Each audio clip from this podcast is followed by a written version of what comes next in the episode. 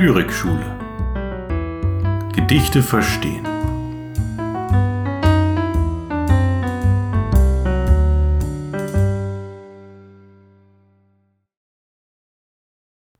Bertolt Brecht Schlechte Zeit für Lyrik. Ich weiß doch, nur der Glückliche ist beliebt, seine Stimme hört man gern, sein Gesicht ist schön. Der verkrüppelte Baum im Hof zeigt auf den schlechten Boden, aber die Vorübergehenden schimpfen ihn einen Krüppel doch mit Recht. Die grünen Boote und die lustigen Segel des Sundes sehe ich nicht. Von allem sehe ich nur der Fischer rissiges Garnnetz. Warum rede ich nur davon, dass die vierzigjährige Häuslerin gekrümmt geht? Die Brüste der Mädchen sind warm wie ehedem. In meinem Lied ein Reim käme mir fast vor wie Übermut. In mir streiten sich die Begeisterung über den blühenden Apfelbaum und das Entsetzen über die Reden des Anstreichers. Aber nur das zweite drängt mich zum Schreibtisch. Erich Fried Neue Naturdichtung.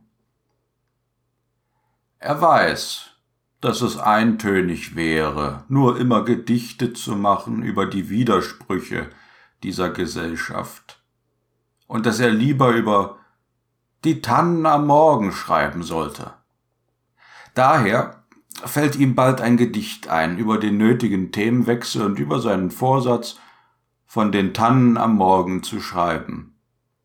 Aber sogar wenn er wirklich früh genug aufsteht und sich hinausfahren lässt zu den Tannen am Morgen, fällt ihm dann etwas ein zu ihrem Anblick und Duft? Oder ertappt er sich auf der Fahrt bei dem Einfall, wenn wir hinauskommen, sind sie vielleicht schon gefällt und liegen astlos auf dem zerklüfteten Sandgrund zwischen Sägemehl, Spänen und abgefallenen Nadeln, weil irgendein Spekulant den Boden gekauft hat. Das wäre zwar traurig, doch der Harzgeruch wäre dann stärker und das Morgenlicht auf den gelben gesägten Stümpfen wäre dann heller, weil keine Baumkrone mehr der Sonne im Weg stünde. Das wäre ein neuer Eindruck. Selbst erlebt und sicher mehr als genug für ein Gedicht, das diese Gesellschaft anklagt. Und damit herzlich willkommen zur 34. Folge des Lyrikschule Podcast. Mein Name ist Johannes Thiele und in der heutigen Folge geht es um zwei verwandte Texte könnte man sagen, denn beide haben ein ähnliches Thema. Es geht in beiden darum, dass Naturlyrik eigentlich kaum noch möglich ist, da politische Themen viel drängender sind und sich die beiden Autoren ihnen viel eher widmen möchten.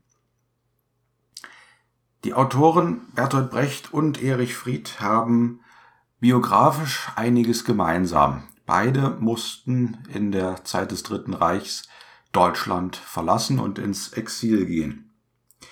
Der etwas jüngere Brecht, Jahrgang 1898, floh über verschiedene Stationen nach Frankreich und später in die USA. Erich Fried hingegen, Jahrgang 1921, war also zu Beginn des Dritten Reichs deutlich jünger, emigrierte aber auch sehr bald, nämlich 1938, nachdem sein Vater ermordet wurde. Fried ist jüdischer Herkunft und konnte aus diesem Grund natürlich in Deutschland nicht bleiben. Ihn trieb es schließlich nach London ins Exil. Nun, beide Schriftsteller sind durch dieses Lebensereignis maßgeblich geprägt und beide treibt es wohl auch aus diesem Grund immer wieder hin zur politischen, zur gesellschaftskritischen Lyrik. Und diese beiden Texte sind ein Zeugnis der Reflexion. Sie zeigen, wie die beiden Autoren darüber nachdenken, wie ist eigentlich ihr Verhältnis zur Lyrik und zur Gesellschaftskritik. Ich gehe die Texte zwar nacheinander durch, aber hier und da werden sich wahrscheinlich doch Querverweise hm, finden lassen. Brechts Text Schlechte Zeit für Lyrik ist der ältere. Er ist 1939 entstanden, also kurz nachdem Brecht ins Exil gegangen ist. Im Text spricht ein lyrisches Ich und es liegt nahe anzunehmen, dass dieses lyrische Ich identisch ist mit äh, dem Autor Bertolt Brecht. Das darf man natürlich nicht vorschnell in eins setzen, aber in dem Fall äh, liegt doch der Gedanke sehr nahe. In den fünf Strophen wird also dieser Reflexionsgang, den äh, Brecht hier vornimmt, ausgearbeitet. In der ersten Strophe sagt er, dass er eigentlich doch weiß, ja, die Menschen wollen eigentlich etwas Positives, etwas Schönes in äh, Gedichten präsentiert bekommen. Und er ist sich dessen bewusst. Er weiß, dass der Glückliche beliebt ist, dass man seine Stimme gerne hört und dass sein Gesicht schön ist. Und er selbst wäre, wenn er ein glücklicher Mensch wäre, also auch beliebter und schöner, aber offensichtlich im Exil ist er nicht glücklich, er ist unglücklich und wenn ihn die Leute sehen, dann werden sie einen Menschen sehen, der von dieser Zeit gezeichnet ist. Die nächsten Strophen entfalten, was ihm eigentlich in dieser Zeit in den Blick fällt. Und ihm fällt vor allem das auf, was um ihn herum defizitär ist. Zu der Zeit war Brecht im äh, Exil offensichtlich äh, an, der, an der See. Man kann das auch noch genauer verfolgen, wo er da war. Ich glaube, er war zu der Zeit ähm, in Dänemark, Skandinavien in der Ecke. Ähm, das ist aber für das Verständnis des Textes gar nicht weiter äh, notwendig. Aber wir sehen, die Szenerie stellt ein Fischerdorf dar. Und in diesem Fischerdorf sieht er also das, was defizitär, das, was kritikwürdig ist. Ihm fällt ein verkrüppelter Baum auf und die Tatsache, dass er so schlecht gewachsen ist, deutet darauf hin, dass der Boden, auf dem er wächst, nicht sehr fruchtbar ist. Ihm fällt auf, dass es dort Fischer gibt, die rissige Netze haben, in denen es vielleicht große Löcher gibt ihm fällt eine Häuslerin auf, die gekrümmt geht. Eine Häuslerin, das ist eine äh, Frau in dem Fall, die ein kleines Haus besitzt ohne Grundstück. Und er sagt, dass ihm also all diese Sachen vor allem auffallen, obwohl es doch eigentlich auch andere Sachen gäbe, die ihm auffallen könnten, nämlich zum Beispiel die grünen Boote mit ihren lustigen Segeln und die jungen Mädchen, die durchaus wie eh und je attraktiv für ihn sind. Brecht und die Frauen ist ein eigenes Thema, darauf muss man hier nicht eingehen, aber Brecht hat eigentlich, das kann man so sagen, nichts anbrennen lassen, ja. Aber in dieser Exilzeit hat er dafür, jedenfalls hier in diesem Gedicht, nicht so richtig äh, die Stimmung. Nein, sein, seine Aufmerksamkeit richtet sich also auf diese anderen Dinge. Und in der vierten Strophe, die ist ganz kurz, heißt es dann nur, in meinem Lied ein Reim käme mir fast vor wie Übermut. Das ist sozusagen eine poetologische Aussage. Er möchte hier ausdrücken, hm, in dieser Zeit, wer kann da eigentlich eine sprachästhetisch schöne Lyrik schreiben? Nein, das muss angemessen sein dem Thema, es muss eigentlich reduziert sein. Nicht mal Reime soll es geben. Und wenn man sich den Text anschaut, stellt man auch fest, dass er ähm, auch auf sprachliche Bilder fast gänzlich verzichtet. Es finden sich nur sehr wenige, sehr reduziert. Der Stil ist also recht nüchtern. Die fünfte Strophe formuliert dann sozusagen das Fazit. In mir streiten sich die Begeisterung über den blühenden Apfelbaum und das Entsetzen über die Reden des Anstreichers. Hier haben wir so ein sprachliches Bild, das ist eine Personifikation. In mir streiten sich das eine und das andere. Es ist also, als ob diese Gedanken sich in seinem Hirn jetzt einen, einen Kampf liefern, ja, und am Ende entscheidet sich dann, wer gewinnt. Und Brecht sagt das auch ganz deutlich, nur das Zweite bringt ihn an den Schreibtisch, nur das Zweite bringt ihn dazu, tatsächlich zu schreiben. Die Formulierung das Entsetzen über die Reden des Anstreichers, die muss man erklären. Mit der Anstreicher ist Adolf Hitler gemeint und diese Formulierung ist abwertend. Äh, Hitler hat ja versucht, sich an der Kunstschule für ein äh, Kunststudium einzuschreiben, wurde aber abgelehnt. Und Brecht greift diese Begebenheit jetzt auf und bezeichnet Hitler abwertend jetzt nicht als Reichskanzler oder als Führer oder so etwas, sondern als den Anstreicher.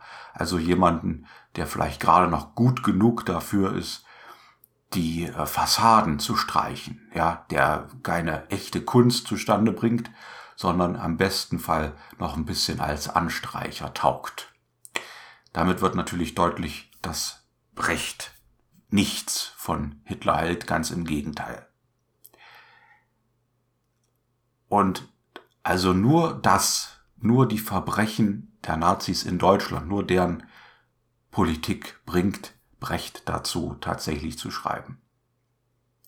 Nun muss man aber sagen, ganz stimmt das nicht, denn in seinem Gedicht schafft er es ja trotzdem, auch kleine Beobachtungen zu machen über Dinge, die eben nicht diese Politik sind. Er schreibt ja trotzdem über die grünen Boote, grün, ja, es ist eine hoffnungsvolle, eine positive ähm, Besetzung hier mit diesem Adjektiv. Und die lustigen Segel des Sundes. Segel des Sundes, das ist ein bisschen äh, ein, ein, ein, eine sprachliche Durchformung, hier eine kleine Alliteration, ja, hier und da packt er also doch ein bisschen was von sprachlicher Würze mit rein, obwohl er im Grunde trotzdem das Programm verfolgt. Er möchte sich reduzieren, er möchte also keinen Reim benutzen. Aber trotzdem hat er so kleine naturlyrische Beobachtungen in seinem Text, die ihm notwendig sind, um hier den Kontrast aufzubauen. Er möchte ja zeigen, das ist das, was ich beschreiben würde, wenn ich ein glücklicher Mensch wäre. Aber zurzeit bin ich kein glücklicher Mensch, denn ich bin im Exil und deswegen ist es nur das andere Thema, was mich an den Schreibtisch bringt, nur das Defizitäre, nur die Kritik an der Diktatur in Nazi-Deutschland. Insofern erklärt sich auch der Titel des Gedichts Schlechte Zeit für Lyrik. Ja, schlechte Zeit nicht für jede Lyrik, es ist gute Zeit für eine politische Lyrik, aber schlechte Zeit für die idyllische Naturlyrik, die man sonst vielleicht gerne lesen würde, wie sie Brecht ja auch geschrieben hat. Ganz ähnlich ist Erich Frieds Text aufgebaut, obwohl er ein anderes historisches Setting hat. Frieds Gedicht ist 1972 veröffentlicht worden, also in einer hochpolitischen Zeit nach der 68er Revolution. Und sein Text ist etwas anders aufgebaut. Hier haben wir kein lyrisches Ich, also nicht jemand, der in der ersten Person Singular spricht, sondern wir haben hier die dritte Person Singular. Obwohl wir auch hier annehmen können, dass der Dichter, von dem hier geredet wird und von seinen Reflexionen, dass auch hier der Dichter identisch ist mit Erich Fried. Allerdings kann man natürlich überlegen, warum setzt er seine Gedanken dann in die dritte Person. Man könnte jetzt zum Beispiel sagen, naja, um eine gewisse kritische Distanz zu sich selbst einzunehmen. Er betrachtet sich sozusagen von außen. Er wird sich selbst zum Objekt. Und sein Gedankengang ist vielleicht etwas formaler, aber im Grunde auch ähnlich wie bei Brecht ähm, eher unregelmäßig, was die Form angeht. Aber wir haben hier drei Strophen, die alle gleich lang sind, alle enthalten neun Verse. Jedoch die Verse sind von unterschiedlicher Länge. Das Metrum ist unregelmäßig, die Kadenzen sind unregelmäßig. Es gibt auch hier keine Reime. Also das alles spricht für eine lockere Form, die vielleicht ähnlich wie bei Brecht die Intention hat, ähm, naja, dieses Thema nicht zu verschönen durch eine sprachästhetische ähm, besondere Durchformung. Gut, gehen wir den Text mal chronologisch durch. In der ersten Strophe formuliert das Subjekt die Erkenntnis, dass er eigentlich weiß, naja, die kritischen Texte, die er da sonst so schreibt, das ist offensichtlich seine Gewohnheit, nicht wie bei Brecht, der sozusagen durch die Exilzeit erst darauf gebracht wird, sondern Fried ist sozusagen schon sein ganzes Leben lang, denn er war ja jünger, als die Nazis an die Macht kamen. Sein ganzes Leben lang ist er ähm, kritisch eingestellt und verfasst gesellschaftskritische Texte. Er reflektiert also, dass er das immer getan hat und stellt fest, naja, eigentlich ist es doch vielleicht etwas eintönig, das immer und immer wieder zu tun. Und er sucht jetzt nach einem Themenwechsel. Er überlegt, naja, was könnte er sonst schreiben? Wie wäre es mit Naturlyrik? Wie wäre es mit einer idyllischen Szenerie? Zum Beispiel, das fällt ihm offensichtlich da als erstes ein, eine Gruppe Tannen am Morgen. Ja, und nun macht er sich also den Vorsatz, dass er am nächsten Tag darüber schreiben möchte.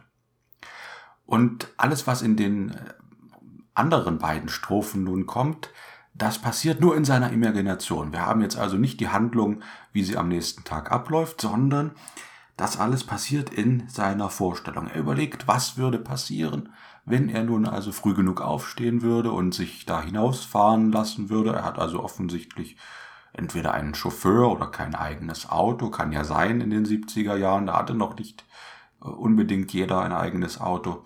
Also irgendwie möchte er dort äh, hinausgefahren werden und er überlegt, naja, würde es ihm dann vor Ort wirklich gelingen, ein gutes Gedicht zu fabrizieren über den Anblick, über den Duft der Tannen?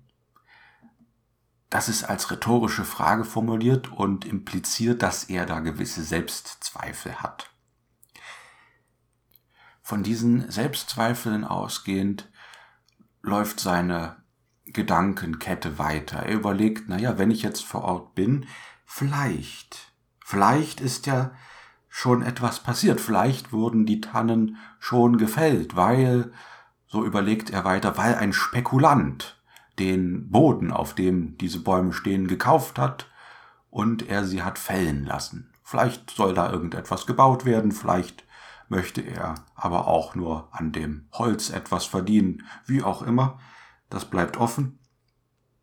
Aber in seiner Imagination sieht er nun also die gefällten Tannen vor sich liegen. Er stellt sich das ganz genau vor, den zerklüfteten Sandgrund und die Baumstämme, die da schon entastet vor ihm liegen, im Sägemehl und in den Holzspänen. Überall abgefallene Nadeln, also ein doch eher negatives Bild. Was er aber an dieser Stelle mit kleinen sprachlichen Ausschmückungen darstellt.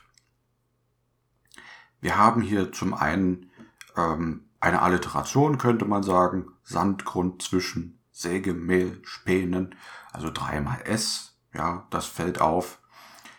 Wir haben darüber hinaus im Text allerdings recht wenig von diesen klassischen Stilmitteln. In der letzten Strophe kommt ihm aber ein neuer Gedanke. Er sagt jetzt, das wäre zwar traurig, dieser Anblick, aber er stellt sich vor, wie die Szenerie dann auf ihn wirken würde. Er stellt sich vor, dass die gefällten Bäume jetzt viel harziger duften würden und dass die Sonne jetzt diesen Platz viel heller bescheinen könnte. Sie würde nicht mehr hinter den Wipfeln der Bäume versteckt, sondern sie könnte jetzt ungehindert auf die gelb gesägten Stümpfe scheinen. Und er sagt, das wäre also ein neuer Eindruck, das wäre etwas, was sich vielleicht, so könnte man in Klammern sagen, was sich vielleicht lohnen würde, in einem Gedicht festgehalten zu werden. In gewisser Weise schafft er es damit also, genau wie Brecht, auch hier eine naturlyrische Miniatur festzuhalten. Und er sagt, dass das ein selbst erlebter Eindruck wäre. Das ist natürlich äh, an der Stelle ein, ein bisschen schon fast ironisch, denn äh, er hat es ja nicht selbst erlebt, außer im besten Fall in Gedanken, aber er ist ja nicht tatsächlich hingefahren. Erlebt hat er es nur in seiner Vorstellung. Und kommt dadurch, dass er das jetzt darstellt, am Ende doch wieder dazu, dass er wiederum die Gesellschaft mit diesem Gedicht anklagt sein Ziel vom Anfang wegzukommen von den kritischen Texten, von den gesellschaftskritischen Texten, hat er also doch nicht erreicht. Vielmehr ist es für ihn die Erkenntnis, dass selbst wenn er sich den Vorsatz nimmt, einmal einen unpolitischen Text zu schreiben und sich einen Gegenstand überlegt, der scheinbar maximal unpolitisch ist, er trotzdem wieder zurückgeworfen wird auf das Politische, auf das Kritische. Das ist vielleicht eine Erkenntnis, die sich auch verallgemeinern lässt. In den 70er Jahren ist ein unkritisches, ein unpolitisches Leben und Schreiben eigentlich gar nicht mehr möglich. Alles ist politisch. Und insofern hat dieser Text also zwei Aussagen, könnte man sagen. Zum einen klagt er natürlich an, das sagt er ja am Ende. Und was klagt er an? Naja, man könnte sagen, vielleicht die kapitalistische Wirtschaftsform, in der ein Spekulant mir nichts, dir nichts so eine Naturidylle zerstören kann. Hier ist also schon ein gewisses Bewusstsein für Naturzerstörung und ein impliziter Appell, das also zu verhindern an die Leser. Und die andere Aussage ist eben eher poetologisch, eine poetologische Erkenntnis, dass er sagt, dass es eben in seiner Zeit unmöglich geworden ist, unpolitisch zu schreiben. Und diese Erkenntnis hat er mit Brecht natürlich gemeinsam. Ja, da ist die große Überschneidung, obwohl sie zu unterschiedlichen Zeiten schreiben. Einmal in den späten 30er Jahren und einmal Anfang der 70er. Und ich glaube, ihre Erkenntnis ist auch heute nach wie vor gültig. Wenn man heute überlegt, worüber könnte man schreiben, egal welches Thema, sei es Ernährung, sei es Natur, sei es das Zwischenmenschliche, eigentlich findet man überall etwas, was gesellschaftskritisch gewendet werden könnte. In der Natur sowieso, Klimawandel ist das große Problem unserer Zeit, Naturzerstörung, allenthalben. So, was habe ich noch gesagt? Äh, Ernährung. Ja, auch da werden wir zurückgeworfen auf den Klimawandel, wenn wir überlegen, dass Fleischkonsum dazu führt, dass im Regenwald Fläche abgeholzt wird, um dort Soja anzubauen und so weiter. Und wir merken, alles ist eigentlich mit allem vernetzt.